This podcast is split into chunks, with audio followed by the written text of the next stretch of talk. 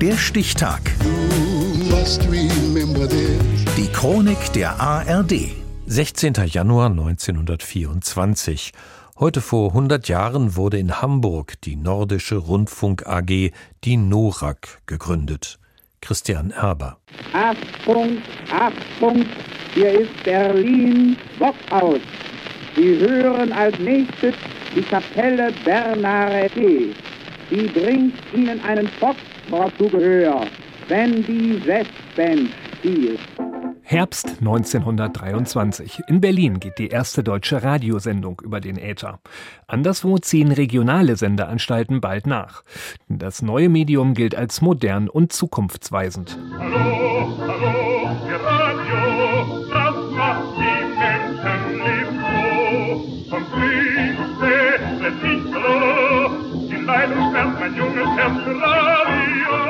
Täglich Premiere stündlich Abwechslung, geistige und künstlerische Arbeit am laufenden Band, ohne Ruhe und Rast.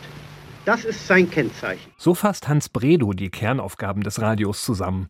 Er ist Staatssekretär im politisch zuständigen Reichspostministerium und gilt als Vater des Rundfunks. Am 16. Januar 1924 gründen fünf Geschäftsleute in Hamburg die Nordische Rundfunk AG kurz NORAK. Zu dieser Zeit ist die Zahl der Zuhörenden noch überschaubar. Und was aus den technisch primitiven, weit verbreiteten Detektorgeräten schallt, klingt mehr nach rauschendem Telefon als nach störungsfreiem Hörgenuss.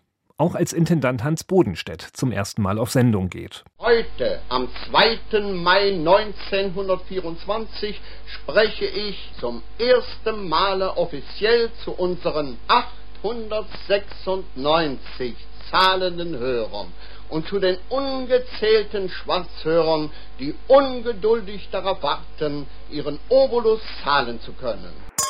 Dass dieser Obolus, gemeint ist die Rundfunkgebühr nach der Währungsreform drastisch sinkt, trägt wesentlich zu rapide steigenden Hörerzahlen bei. Hier ist die Norak für den Detektor, hier ist die Norak für ihn und Hector, hier ist die Norak für jedermann wer zwei Mark im Monat noch bezahlen kann.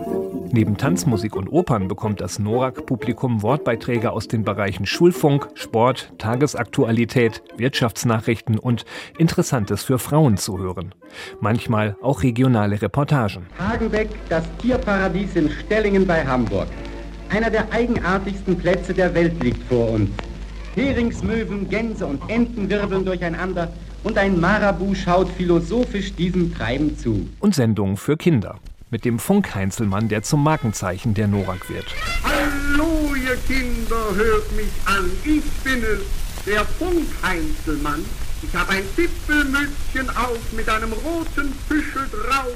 Politische Themen bleiben bis weit in die 1930er Jahre die große Ausnahme im Programm, was sich mit der Machtübernahme der Nationalsozialisten ändert. 1934 wird die Norak von den Nazis verstaatlicht und für ihre Propagandazwecke missbraucht. Zehn Jahre nach der Gründung der NORAG, die heute vor genau 100 Jahren ins Hamburger Handelsregister eingetragen wurde. Hier ist die NORAG für kluge Schädel, hier ist die NORAG für kleine Mädel, hier ist die NORAG für dich, mein Kind, wenn wir beide ganz allein zu Hause sind.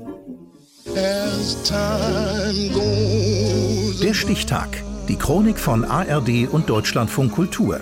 Produziert von Radio Bremen.